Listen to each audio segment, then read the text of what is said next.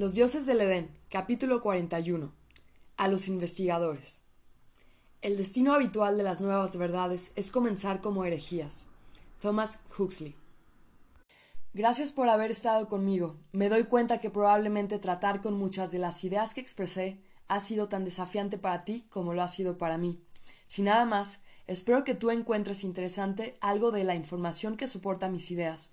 Yo siempre he disfrutado las nuevas perspectivas y creo que es importante tener la voluntad de expresarlas. Cada perspectiva ha de contribuir en algo siempre que sea comunicada. Un hecho que es importante mantener presente es que el conocimiento es, en algún grado, un fenómeno histórico en sí. Casi toda civilización en cualquier momento dado de la historia ha tenido un cuerpo de enseñanza histórica, social y científica ampliamente aceptado para explicar casi todas las cosas. Claro, la ironía es que muchas de esas enseñanzas son diferentes hoy a lo que ellas fueron en los años 1930. Es más, probablemente los estudiosos trabajando en el futuro dentro de 500 años se divertirán con algunas de nuestras enseñanzas del siglo XX, tal como nosotros lo hacemos con las enseñanzas establecidas en el siglo XIV. Por eso, ayuda a dar un paso atrás desde nuestro tiempo para comprender que ese conocimiento nunca ha sido absoluto, a pesar de lo afirmado, en contrario. Es más, el conocimiento ha sido un producto siempre cambiante que ha sido mejorado y refinado a través del tiempo. La terminación de este libro marca la terminación de mi investigación. Yo pretendo no hacer ningún trabajo más en esta área, excepto la posibilidad de revisar para corregir cualquier error que pueda descubrir o alguien me señale. Este libro pide un enorme sacrificio financiero, emocional y social que ha sido suficiente para el consumo de mi tiempo vital. Espero pasar la antorcha de la investigación a otros. A pesar de su tamaño, este libro es solo un esquema. Comienza por presentar toda la información y evidencia disponible en las materias discutidas. Allí existe un enorme cuerpo de datos que yo no tendría el tiempo, el dinero ni la inclinación para tratar aunque todo sea altamente relevante. También me limité al idioma inglés, así que apenas utilicé algunos libros y fuentes en otros idiomas. Cada capítulo del libro podría ser un libro en sí mismo. Mi mayor problema no fue una evidencia escasa o insuficiente, más bien fue estar demasiado inundado de ella. Descubrí que podía fácilmente pasarme otros ocho o diez años acumulando todo y terminar por construir la evidencia, una enciclopedia multivolumen, pero eso no era para mi propósito. Cuando empecé a darme cuenta de la enormidad del proyecto, deliberadamente lo reduje para presentar un libro en un solo volumen sobre la materia. Estaría encantado que otros añadieran a lo que yo he hecho y escrito publicaciones de su propiedad. Yo pasé a través de muchas teorías que finalmente no usé, tan radicales como las ideas expresadas en este libro puedan parecer, de hecho, son algo conservadoras en comparación con otras teorías de corriente circulación. Mi tendencia es aceptar los hechos históricos, fechas y personajes tal y como son comúnmente aceptados por los historiadores. Esto puede que haya sido un error en algunos casos, pero este fue el enfoque que escogí para tomar. Una persona que investigue los tópicos cubiertos en este libro hallará muchas teorías revisionistas que intentan comúnmente invertir los hechos históricos aceptados. Por ejemplo, yo me tropecé con la teoría George Washington Adam Weishaupt, la cual especula que George Washington fue secretamente desplazado de la presidencia de los Estados Unidos y que Adam Weishaupt, el famoso iluminado de Baviera, quien realmente se parecía un poco a George Washington, había tomado su lugar en Washington a raíz de la desaparición de Weishaupt en Baviera. Otra teoría con la que me tropecé es que la transmisión por TV de los astronautas en la Luna hecha por los estadounidenses realmente fue filmada en los interiores de un estudio. Otra más es que la Tierra es hueca y que los ovnis son originarios de una civilización ubicada debajo de la superficie del globo. Puede ser que una, dos o las tres teorías sean ciertas, pero a causa de que yo no encontré suficiente información para validarlas, firmemente en mi propia mente no las adopté.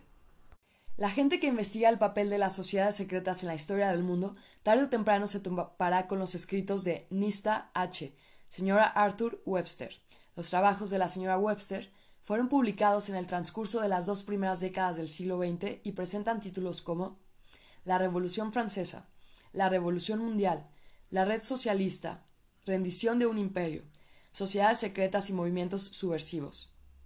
La principal verdad de sus libros es que las sociedades secretas, especialmente la caballería templar francmasónica, han sido responsables de instigar la mayoría de las revoluciones importantes de los últimos 200 años, sus libros han proporcionado a posteriores investigadores una gran cantidad de argumentos sobre los cuales construir teorías de la historia de la conspiración.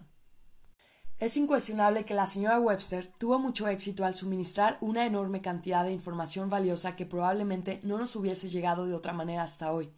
Todos sus libros revelan un exhaustivo trabajo. La señora Webster pudo haber sido escogida como la máxima investigadora en su campo y su contribución a la humanidad por haber sido enorme sin obscurecer su propia perspectiva personal. La señora Webster cometió un error fatal al concluir que la fuente maquiavélica aparente del mundo era la llamada conspiración judía. En su libro Sociedades secretas y movimientos subversivos, dedica todo un capítulo al real peligro judío, en el cual acusa a los judíos de la subversión en el mundo cristiano. Este punto de vista antisemítico es tan fuerte, al igual que un punto de vista antigermánico, que el valor de su investigación se pierde, ya que un investigador no puede realmente confiar en toda la información que ella presenta. Esto es una vergüenza, pero también es una buena lección para muchos investigadores. Aquí se revela que en un prejuicio anclado puede lanzar a la ruina total cualquier beneficio que de otra forma pudiese haber recogido en este tipo de investigación. Eso también indica la necesidad de ser flexible frente a la historia evidente y cambiante. De haber vivido más tiempo la señora Webster hubiese visto lo que sucedió a los judíos en la Segunda Guerra Mundial y su enfoque pudo ser diferente. Habían muchas posibilidades de investigación que yo nunca hubiese tenido tiempo para seguir, pero que pudo traer algún fruto, aunque no garantizo nada. Presento estas aquí, sin ningún orden particular para aquellos que pudieran estar interesados en cavar más. 1. A través del mundo hay una fuerza económica y política muy poderosa, los sindicatos. Los sindicatos han logrado un enorme mejoramiento a las condiciones de trabajo de mucha gente. Pero no hay duda que algunas tácticas laborales han generado el conflicto continuo. La sindicalización también ha logrado el efecto de crear una forma suave del feudalismo, magnificando la distinción superficial entre patronos y trabajadores y poniendo a los dos grupos en conflicto. Es curioso que una de las fuerzas clave dentro de los primeros movimientos sindicales estadounidenses fue una organización conocida como la Caballería del Trabajo. Esa caballería era una sociedad secreta con votos secretos, al igual que otras organizaciones de la hermandad. Aunque más tarde la orden abandonó sus prácticas místicas y eventualmente declinó en poder. Ellos jugaron un papel en la creación de American Federation of Labor, AFL, la cual ha crecido desde entonces hasta convertirse en el mayor sindicato de Estados Unidos. Las cuestiones por investigar pueden ser ¿Quién comenzó la Orden de Caballería del Trabajo? Eran cualesquiera de sus fundadores, miembros de otras organizaciones de la Hermandad, como parece probable por el carácter de la Caballería del Trabajo. 2. Un argumento contra la idea que ha existido una fuente maquiavélica detrás de la guerra humana es el hecho que las sociedades tribales primitivas, intocadas por el mundo occidental, también han estado siempre en repetidas guerras. Eso parecerá desaprobar a la conexión hermandad y sugiere que quizás la guerra es solo parte de la naturaleza humana. Me permito repetir que definitivamente hay factores psicológicos detrás de la guerra humana que deben ser manejados antes de resolver el problema completo. Las maquinaciones maquiavélicas únicamente aumentan la frecuencia y la severidad de la guerra. Los conflictos pueden activarse aún sin tales maquinaciones. Sin embargo, es un hecho notable que las sociedades secretas al estilo de la Hermandad están extremadamente extendidas a través del mundo entero y existen aún entre pueblos muy primitivos. De hecho, tales sociedades parecen ser tan comunes en el mundo primitivo como lo son en el civilizado. Por ejemplo, el capitán F. W. Bot Thompson dividió esas sociedades secretas en dos grupos básicos, místico y político. Del tipo místico escribió Ese se aproxima en organización y propósito a los griegos pitagóricos, a los gnósticos romanos, a la cábala y esenios judíos, a los iluminados de bávaros, a los rosacruces prusianos y a los masones del mundo entero. En el curso de los años las sociedades secretas han evolucionado a una clase oficial que puede compararse a una orden sacerdotal fundada por Ignacio de Loyola, jesuitas. Algunas de las sociedades secretas africanas fueron traídas del exterior, tales como las sociedades muhammedianas mahometanas. Sin embargo, en muchas áreas primitivas desde África hasta Nueva Guinea, esas sociedades son nativas. Las interrogantes a ser investigadas pueden incluir ¿Cuán extendida es esta forma de misticismo en las sociedades primitivas? ¿Cómo comenzaron las sociedades secretas primitivas y cómo surgen las leyendas extraterrestres en ellas? ¿En qué grado han enseñado creencias místicas que exaltan y estimulan la guerra? 3. Si existe una sociedad custodio, entonces la historia de la Tierra puede ser una trágica nota al pie de página en una historia mucho más amplia que comienza mucho antes que la civilización humana surgiese sobre la Tierra. ¿Qué historia podrá ser esta? ¿Qué fue lo que causó la aparente decadencia ética, social y espiritual de la sociedad custodio? ¿Hay alguna manera de hallarla? 4. El 18 de noviembre de 1978 ocurrió en la nación suramericana de Guyana. Más de 900 personas, entre hombres, mujeres y niños, fueron misteriosamente asesinados en una comuna religiosa aislada, conocida como el Templo del Pueblo, Johnstown. Una gran cuba de bebida conteniendo veneno fue hallada en la escena, lo cual condujo a una presunción inicial de que la muerte fue causada por suicidio. 4. El 18 de noviembre de 1978 ocurrió una tragedia en la nación suramericana de Guyana. Más de 900 personas, entre hombres, mujeres y niños, fueron misteriosamente asesinados en una comuna religiosa aislada, conocida como el Templo del Pueblo, Johnstown. Una gran cuba de bebida conteniendo veneno fue hallada en la escena, lo cual condujo a una presunción inicial de que la muerte fue causada por suicidio. Los cuerpos de las víctimas fueron encontrados yaciendo uno al lado del otro en filas ordenadas, así como el que la gente había tomado el veneno y se habían acostado juntos y muerto. Sin embargo, cuando se le practicaron autopsias a las víctimas, se descubrió que entre 700 de las 900 personas murieron por disparos y estrangulación, no por envenenamiento. Ninguno de ellos cometió suicidio, todos habían sido brutalmente asesinados en masa. Es muy probable que aquellos que bebieron el veneno lo hicieron involuntariamente o no sabían lo que estaban bebiendo. Las únicas personas que escaparon a la tragedia no estaban presentes cuando las 900 víctimas fueron asesinadas. No se conocen testigos para el suceso completo. La pregunta es ¿quién asesinó a los habitantes de Jonestown? El 27 de septiembre de 1980, el periodista investigador Jack Anderson escribió una columna acerca del incidente de Jonestown. Un periódico encabezó la columna así ¿Está la CIA mezclada en la masacre de Johnstown?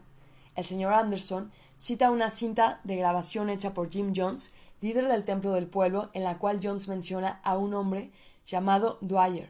Según el señor Anderson, los investigadores concluyeron que ese hombre era Richard Dwyer, diputado jefe de la misión de los Estados Unidos en Guyana.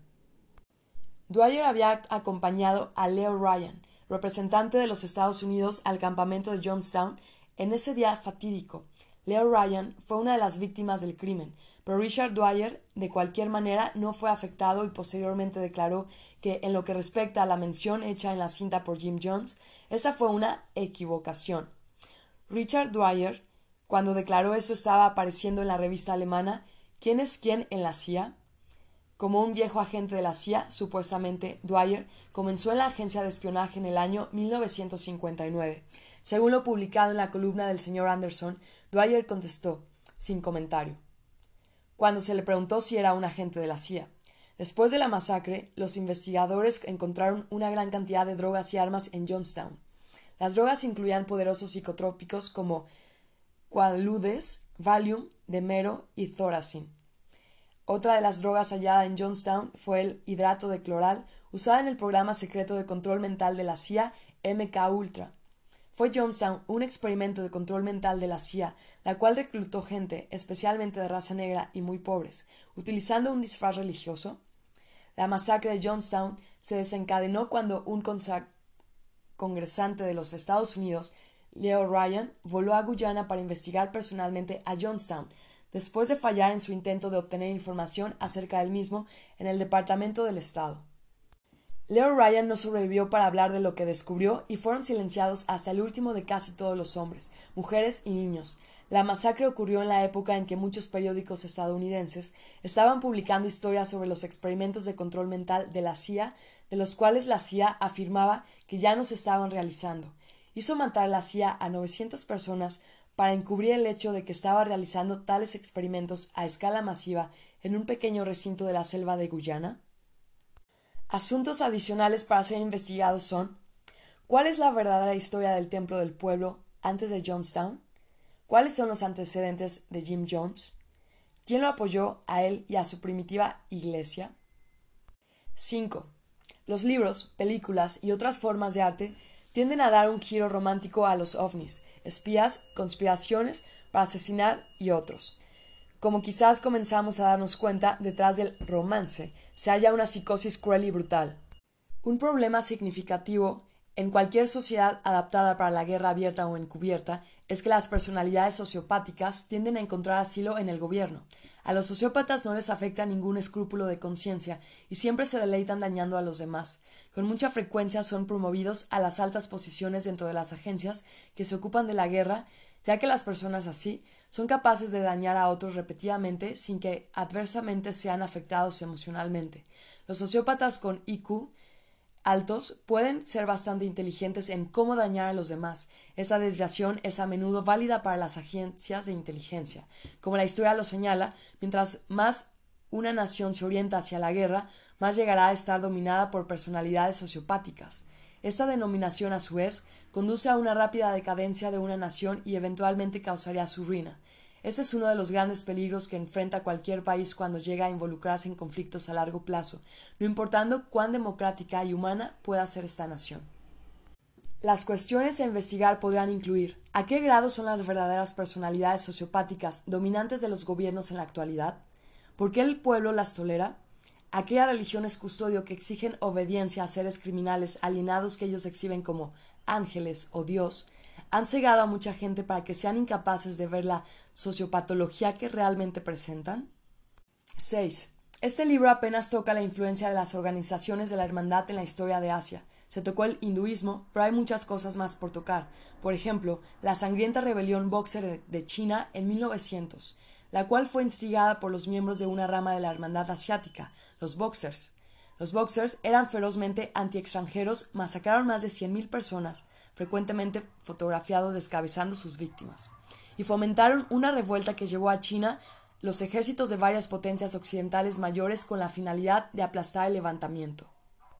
Las cuestiones a ser investigadas pueden incluir ¿Cuáles otros levantamientos y guerras en Asia fueron causados por organizaciones de la Hermandad?